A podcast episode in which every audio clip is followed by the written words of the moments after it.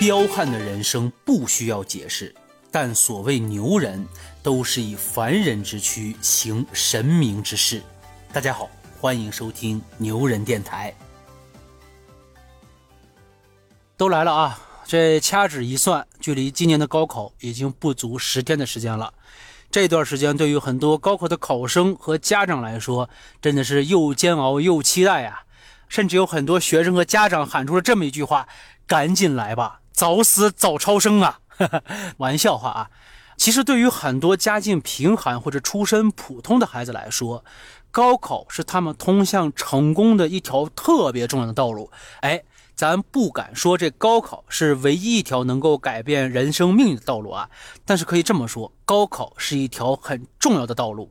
上期呢，咱们说到了一位优秀的清华学子林万东，哎，这一期呢，咱们来说一位让无数人感动的老师，他的名字叫做张桂梅。相信不用我多说啊，很多朋友还是知道张校长的。张校长有一个梦想，就是他想建立一座免费的女子高中，让那些在山里的女孩子们能够读书，然后让他们走出大山。那大伙儿想没想过，张校长有这个想法是什么原因呢？有一次呢，张校长到一个女孩子的家中家访，女孩子的父母为了三万块钱的彩礼，硬是要将十三岁的孩子嫁出去。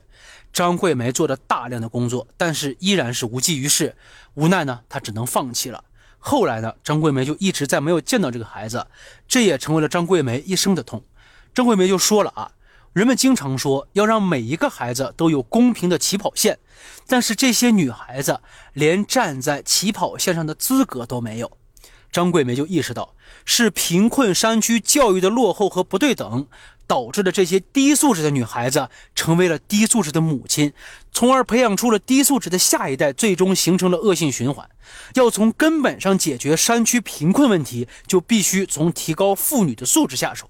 这才坚定了张桂梅建立一所免费女子高中的决心。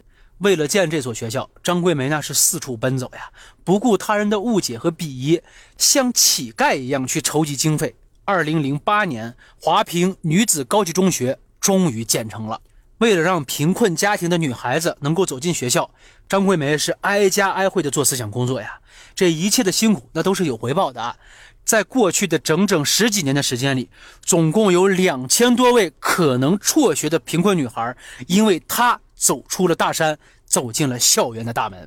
这十几年来，张桂梅就把家安在了华坪女高的女生宿舍，她和学生们一起吃，一起住。一起生活，每天早晨五点多，宿舍楼就会响起她的声音：“起床喽，姑娘！”每天要忙到深夜一点，她才会拖着疲惫的身躯去休息。看过张桂梅校长照片的人都知道啊，张桂梅的身体真的不怎么好。每天的这种劳碌奔波，最终使她的身体啊，慢慢的出现了问题，肿瘤、肺纤维化、小脑萎缩，总共有二十多种疾病在折磨着她。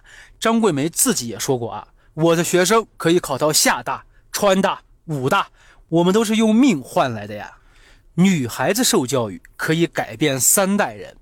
在时代楷模发布厅的舞台上，华坪女高的毕业生以自己的方式送给了张桂梅一份礼物。周云丽从云南师范大学毕业后，毅然决然地回到了她人生的起点，成为了华坪女高的一位老师。